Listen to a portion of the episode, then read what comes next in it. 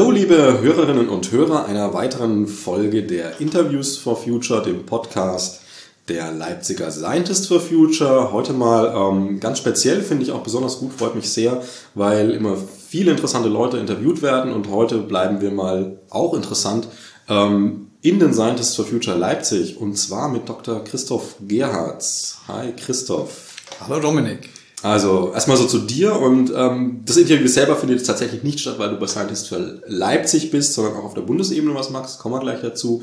Du selber bist ähm, Physiker, bist Berater für erneuerbare Energien und Energieeffizienz, ähm, hast als Schwerpunkt Photovoltaik, jetzt mal so ganz grob gesagt, gibt es sowas zu ergänzen, zu verfeinern?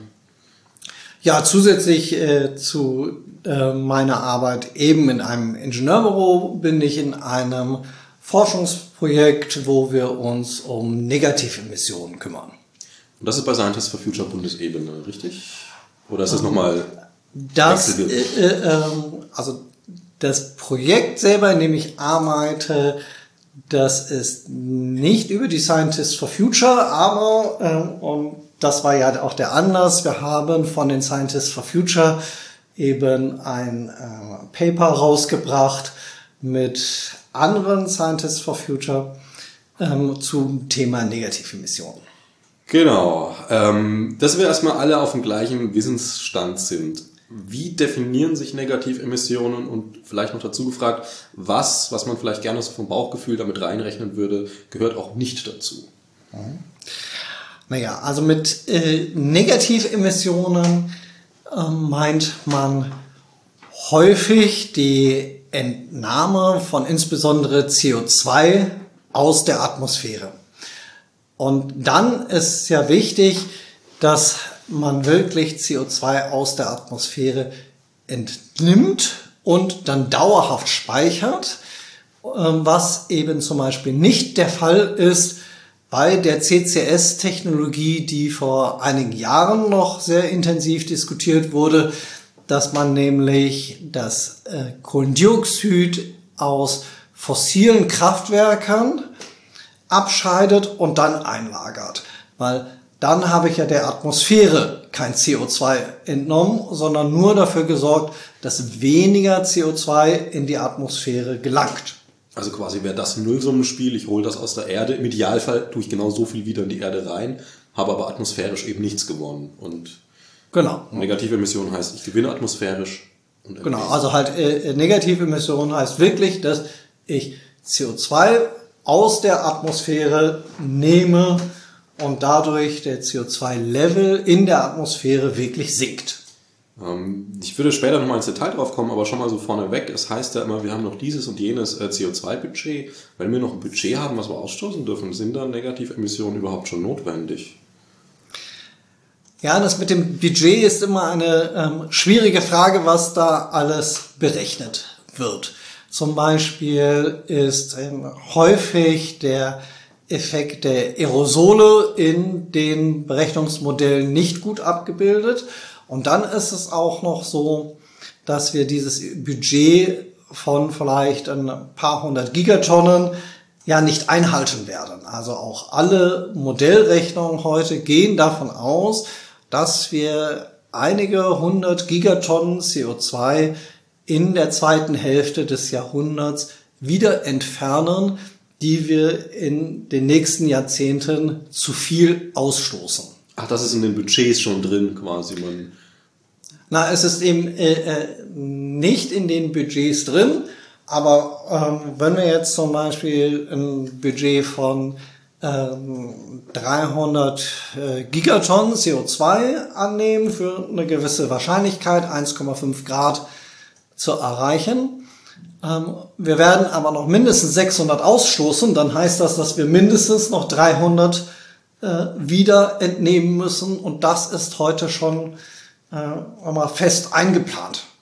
Also in allen Modellrechnungen kann man sehen, dass für die zweite Hälfte des Jahrhunderts Negativemissionen eingeplant sind. Übrigens äh, ist es auch im deutschen Klimaschutzgesetz schon ähm, so formuliert, dass wir ab 2045 in Deutschland Negativemissionen brauchen, ähm, insbesondere halt, um die Emissionen zu kompensieren, die wir nicht verhindern können. Zum Beispiel aus der Zementproduktion.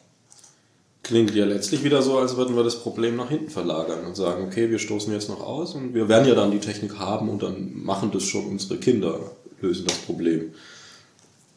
Zum Teil ist es so, aber natürlich äh, ähm, ist nur, weil wir eine Möglichkeit haben, CO2 aus der Atmosphäre zu entnehmen, äh, das natürlich kein Grund ist, jetzt irgendwie in der Ambition nachzulassen, die Emissionen schnell zu reduzieren. Ähm, ich glaube, ähm, Eckhard von Hirschhausen hat das mal so anschaulich gesagt. Wir kacken ja auch nicht in unser eigenes Wohnzimmer, nur weil wir wissen, wie wir die Scheiße wieder wegmachen. In dem Fall hoffen zu wissen. ähm, kommen wir mal zu dem Paper erstmal an sich. Ähm, kannst du mal einen kurzen Überblick geben, wer sind die Autoren? Und auch so, falls wir es jetzt nicht eh schon behandelt haben, so einen kurzen Überblick, mit was, welchen Aspekten sich das Paper beschäftigt. Mhm. Ja, also äh, das sind insgesamt äh, sieben äh, Autorinnen und Autoren. Der äh, Erstautor, der die ganze Koordinationsarbeit auch gemacht hat, ist der Sven Lino. Dann noch dabei ist äh, Jelle Birmer, ähm, Thomas Hickler, Claudia Kammann, Felix Reichelt und Jürgen Chefran. Das sind äh, überwiegend äh, Menschen, die sich mit Negativemissionen beschäftigen, aber auch mit sozialen Fragen dazu. Und wir behandeln in dem Paper zuerst mal eine Übersicht, was es alles gibt als Negativemissionen ähm, und dann wie viel CO2 wir wieder aus der Atmosphäre entnehmen müssen und auch welche Technologien dafür in Frage kommen und was Kriterien sind, ähm, an denen wir beurteilen können, welche Technologie geeignet ist oder vielleicht auch nicht so gut geeignet ist. Ähm, was gibt's denn da alles außer meinetwegen jetzt Wälder, Moore und diese eine Anlage in Norwegen oder wo sie steht? Mhm, ja, also es gibt ähm, einen ganzen Strauß von Technologien und du hast es gerade schon angesprochen. Ähm, viele Technologien ähm, beziehen sich auf die CO2-Entfernung an Land. Das ist also sowas wie Aufforstung oder Moore wieder vernässern. Ähm, und dann gibt es äh, auch nochmal die Möglichkeit, CO2 ähm, auf dem äh, Meer zu entnehmen, also in Form von, dass man sogenannte blaue Biomasse entzieht, die vorher CO2 gebunden hat, also Algen oder alles, was so auf dem Meer wächst. Ähm, oder zum Beispiel auch Gestein, was CO2 aufnimmt, ähm, ins Meer streut, was dann da CO2 bindet. Okay, und hier steht auch, also chemische Prozesse in der Regel sind das biochemische Prozesse. Ähm, es kommt in Kon Kontakt mit CO2, bleiben wir mal beim CO2, wird es natürlich mhm. auch für Methan und so weiter geben, aber ähm, und dadurch hat man eine Reaktion und eine Bindung letztlich. Genau, also die einen sind die äh, äh, äh, Prozesse, die äh, chemisch CO2 binden. Das ist zum Beispiel, wenn ich Gesteinsmehl ähm, aus Basalt fein male, ähm, dann verwittert dieses Gesteinsmehl und bindet CO2 und zwar dauerhaft. Und das ist ein ganz wichtiger Aspekt, dass es diese dauerhaft chemische Bindung gibt. Ja. Bei anderen Sachen, wie zum Beispiel Aufforstung, ist es so, da wird das CO2 aus der Luft äh, genommen und erstmal in Biomasse gebunden. Und genau. ob das jetzt zählt das dann schon als dauerhaft, weil so ein Baum hat ja meinetwegen hat eine gewisse Lebensdauer, aber bei einem Stein würde ich jetzt mal sagen, okay, das bleibt ja so lange drin, bis ich es von außen aufbreche mit Hitze oder wie auch immer. Bei einem Baum passiert es ja von selber wieder, dass der verrotten wird. Ja, also halt bei dem äh, Stein ist es so, dass es nicht gasförmig im Stein gebunden ist, sondern wirklich damit reagiert. Es bildet sich also ein Carbonat und das ist wirklich ähm, auf geologischen Zeiträumen chemisch gebunden, kommt da auch nicht wieder draus, das ist so richtig weg. Ja, und wie du auch schon sagst, beim Baum ist es komplizierter.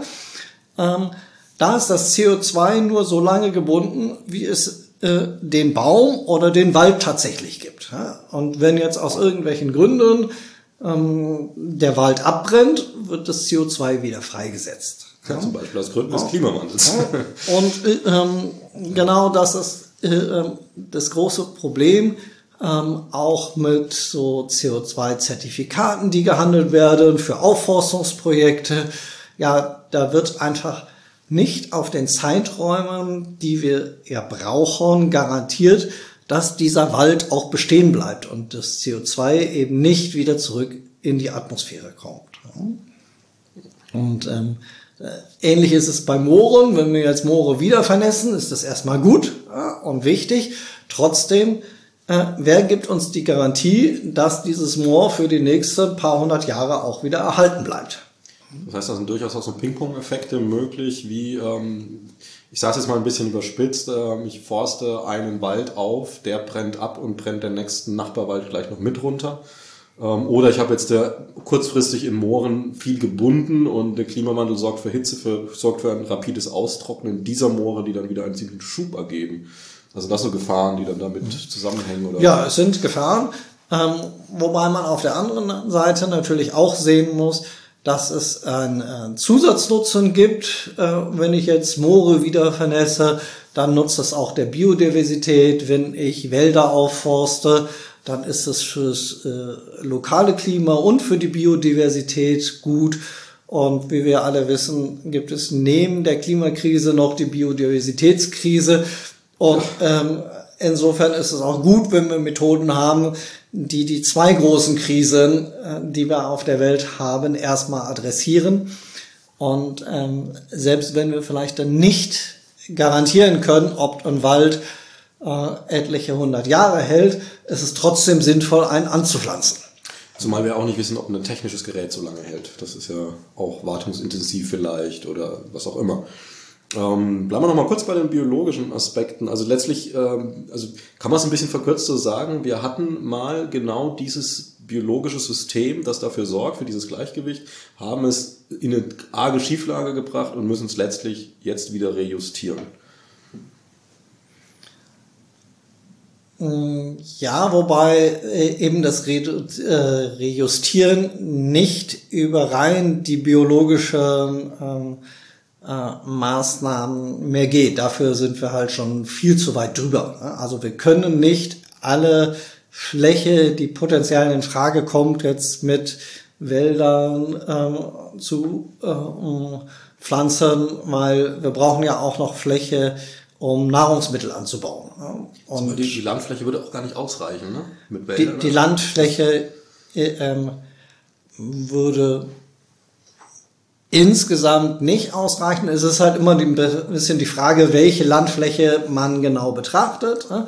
Es gibt zum Beispiel auch die Idee, dass man Wälder anpflanzt, ähm, Gebieten, wo sie normalerweise nicht wachsen würden und eben über ähm, Bewässerung aus Meerwasserentsalzung dafür sorgt, dass da hinreichend viel Wasser ist, dass da etwas wachsen kann. Und wenn ich natürlich ständig über Meerwasserentsalzung dafür sorge, dass der Wald genug Wasser hat, ähm, dann hat der auch eine Chance, dauerhaft stehen zu bleiben. Und wenn er mal richtig, richtig groß ist, und das sieht man ja so zum Beispiel am Amazonas. Irgendwann macht der Wald dann auch sein eigenes Wetter.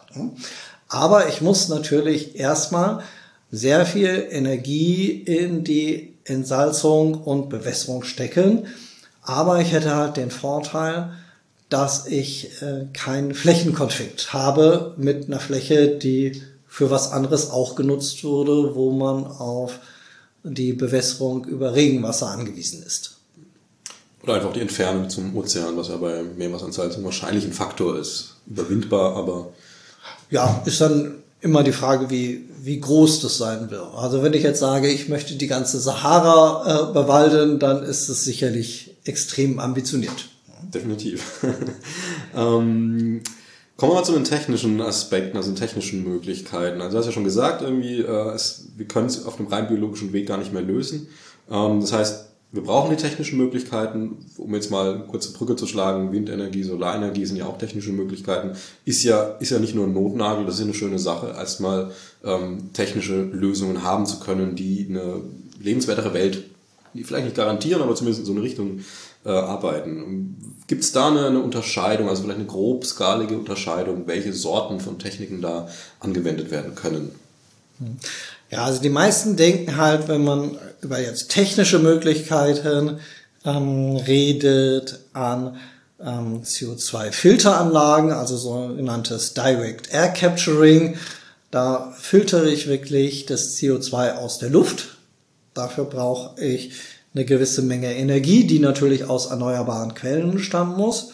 Und ich muss dann anschließend wiederum schauen, wenn ich das CO2 einmal habe, was mache ich mit dem CO2? Das muss ich natürlich so lagern, dass es nicht ähm, wieder herauskommt. Und ähm, du hattest das am äh, Anfang schon mal angedeutet. Es gibt dieses Projekt ähm, in äh, Island, Carbfix. Da wird eben das CO2 aus der Atmosphäre genommen als Energie benutzt man da die Geothermie, äh, die ja in Island äh, üppig vorhanden ist. Und dann wird das CO2 in das äh, vulkanische Gestein geleitet. Und da passiert genau das, was ähm, auch an Land passiert, eben. Das CO2 mineralisiert, wird also wirklich dauerhaft geologisch gebunden und damit habe ich quasi ähm, ein Idealzustand, weil ich habe etwas, was ich skalieren kann und zusätzlich sehr sicher das CO2 lagern kann. Jetzt ist nur noch die Frage, eben kann ich das von der äh, Technik und den Lagerstätten wirklich so skalieren, dass wir den Bedarf an CO2-Entnahme auch wirklich damit decken können. Ja, kann ich das? Ist das also technisch in der Theorie, in der Science Fiction vielleicht machbar, aber ist es realistisch? Also, also eben äh, äh, rein technisch äh, bin ich überzeugt, dass es geht.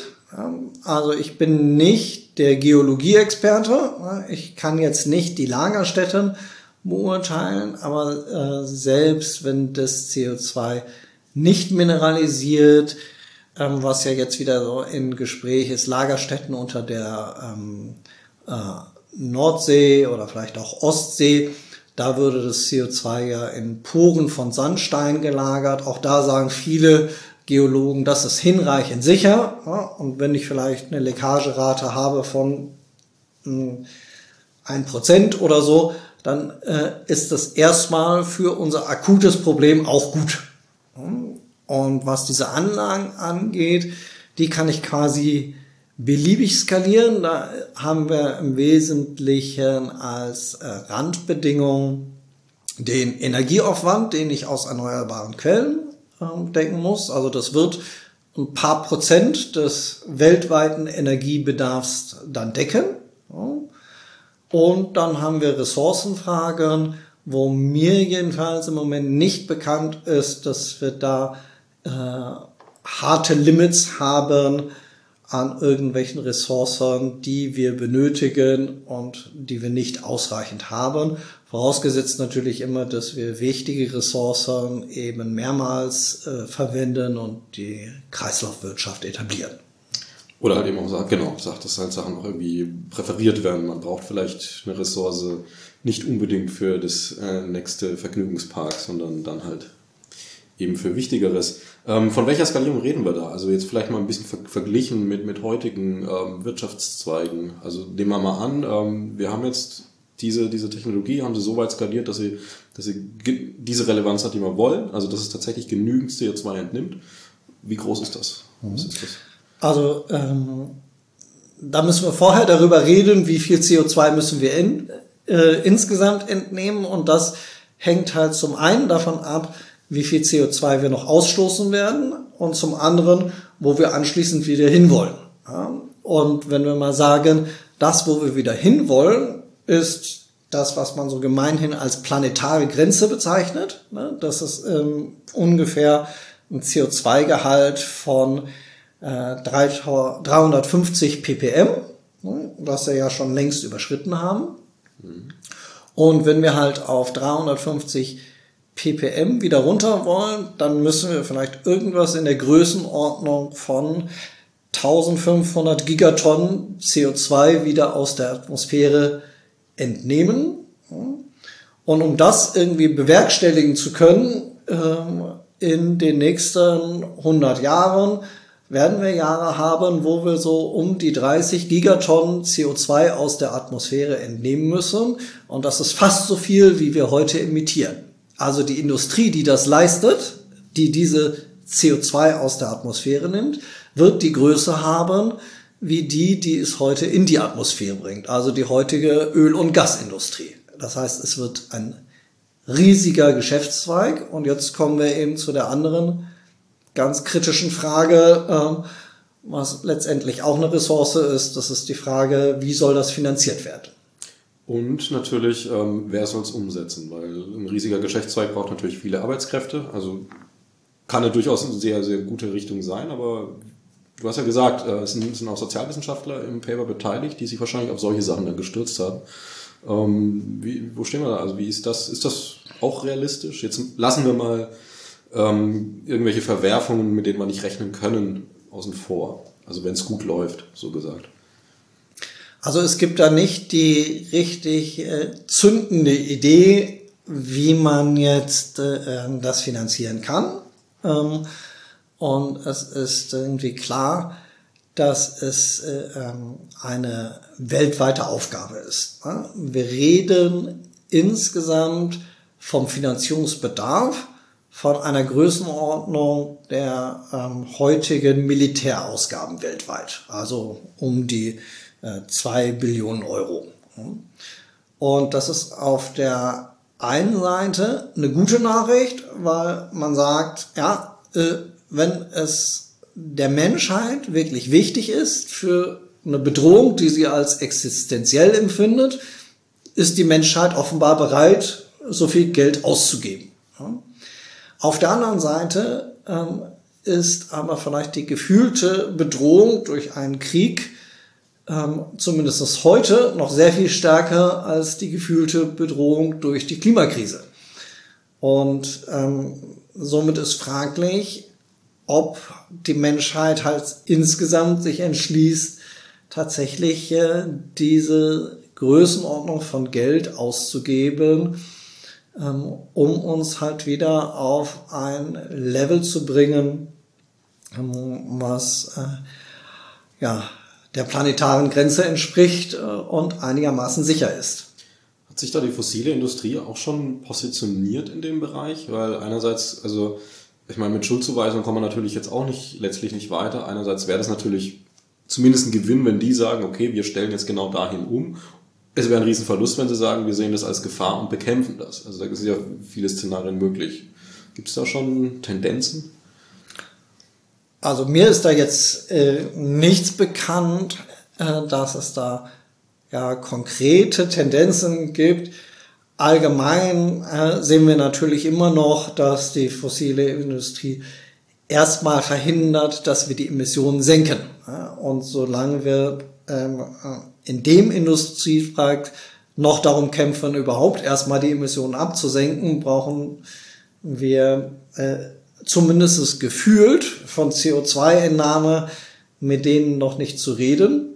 Auf der anderen Seite ist so, wenn wir diese Skalierung hinkriegen wollen, dass wir also ähm, in der zweiten Hälfte des Jahrhunderts 20, 30 Gigatonnen CO2 überhaupt entnehmen können, müssen wir jetzt mit großen Pilotprojekten anfangen, um diese Technologie halt so weit zu bringen, dass sie die nötige Reife hat und auch die Produktionskapazitäten da sind, all diese Maschinen zu produzieren, die wir da brauchen. Wir haben es ja zum Beispiel in der Solarindustrie gesehen.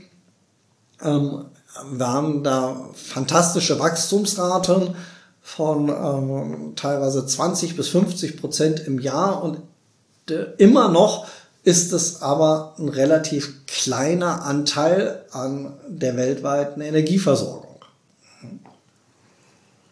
Ähm, du hattest gemeint, äh, dass wir die 1,5 Grad erreichen bis zum Ende des Jahres. Also erreichen heißt ja wahrscheinlich nicht von unten her, sondern von oben her kommend. Ähm, von der Vorstellung wäre das jetzt quasi also mit Negativemissionen und natürlich auch ähm, der Reduzierung bis Beendigung von, von, von Ausstoß von Emissionen ähm, werden wir eine Kurve erreichen, die die 1,5 Grad überschreitet. Das ist ja, da sicher, ist sich ja auch jeder letztlich einig, dass das nicht mehr zu verhindern ist. Ähm, um dann wieder zurückzukommen auf die 1,5 Grad. Äh, wie groß ist das Risiko, dass, ich meine, auch diese, diese was ich, 1,6, 1,7 Grad zum Beispiel machen ja was mit dem Planeten. Albedo, Eisschmelze und so weiter und so fort. Wie groß ist die, die Gefahr, dass, dass wir trotz eines sinnvollen Versuchs dann gar nicht mehr zurückkommen, weil Kippelemente, Kippkaskaden da einfach einen Strich durch die Rechnung machen? Na, das hängt halt sehr davon ab, wann genau äh, diese Kipppunkte ausgelöst werden und vor allen Dingen auch, wie schnell sie dann ausgelöst werden. Ne? Ähm, und dann gibt es ja die äh, natürlichen äh, Kipppunkte, also zum Beispiel die Frage, ja, schmilzt das Grönlandeis, äh, ähm, wo ja durchaus schon Menschen der Meinung sind, diesen Kipppunkt haben wir überschritten. Ja, jetzt geht's nur darum, äh, wie lange dauert's denn, bis es abgeschmolzen ist. Und ähm, durch ja, Kipppunkte, die jetzt die Natur betreffen, würde sich teilweise der Bedarf der CO2-Entnahme halt erheblich erhöhen, wenn zum Beispiel jetzt das ganze ähm, Permafrost auftauen würde. Ja. Auf der anderen Seite haben wir aber halt die ganze soziale Frage, wenn wir jetzt mal so bei 1,7 Grad Erderhitzung angekommen sind, wie stabil sind denn dann die Gesellschaften in der Welt?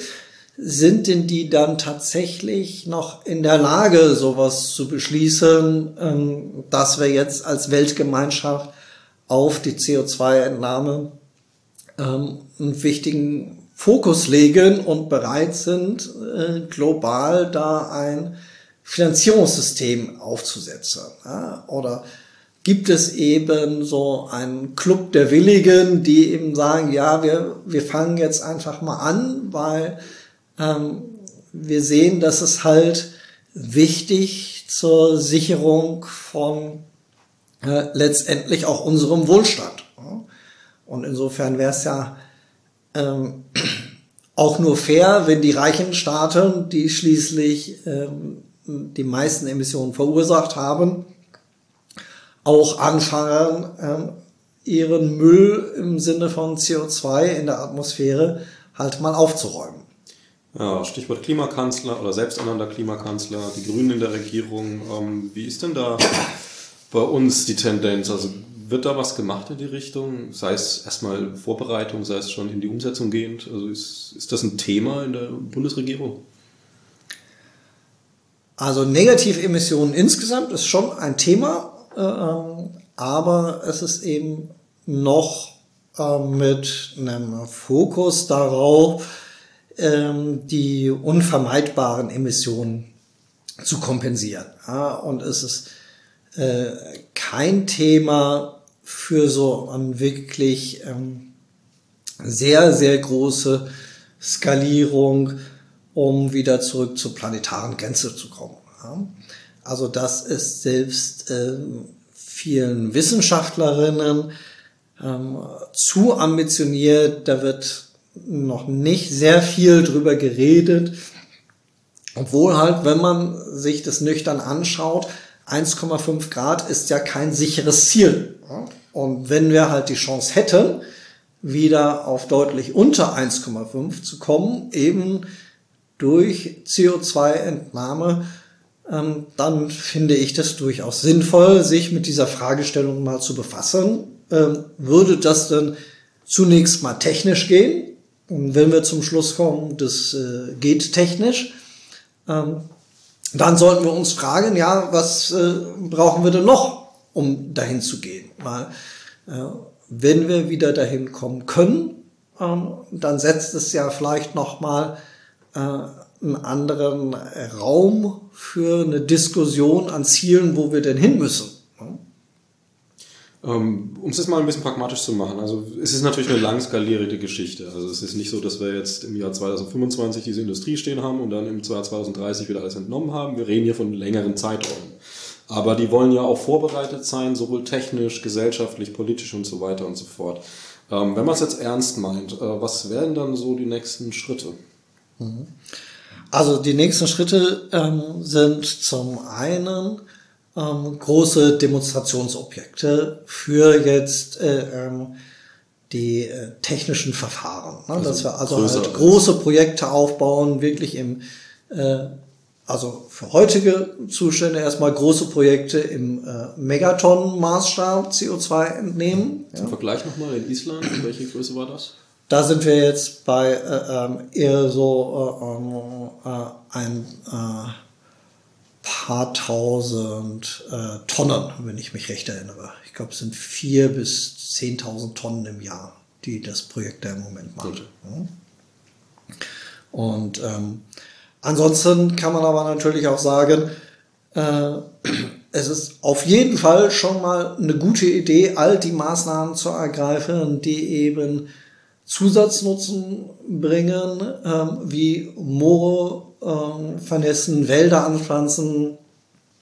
Also insbesondere bei Wäldern ist es ja auch so, äh, damit da wirklich eine CO2-Entnahme wirksam ist, braucht der Wald ja auch sehr lang zu wachsen.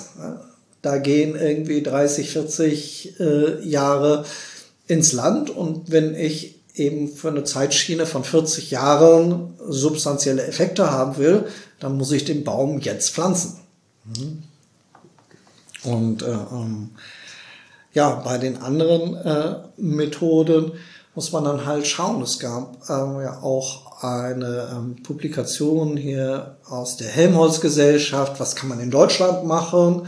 Und ähm, da ähm, kam insbesondere halt raus solche Verfahren wie die beschleunigte Verwitterung oder aber auch der Einsatz von Pflanzenkohle.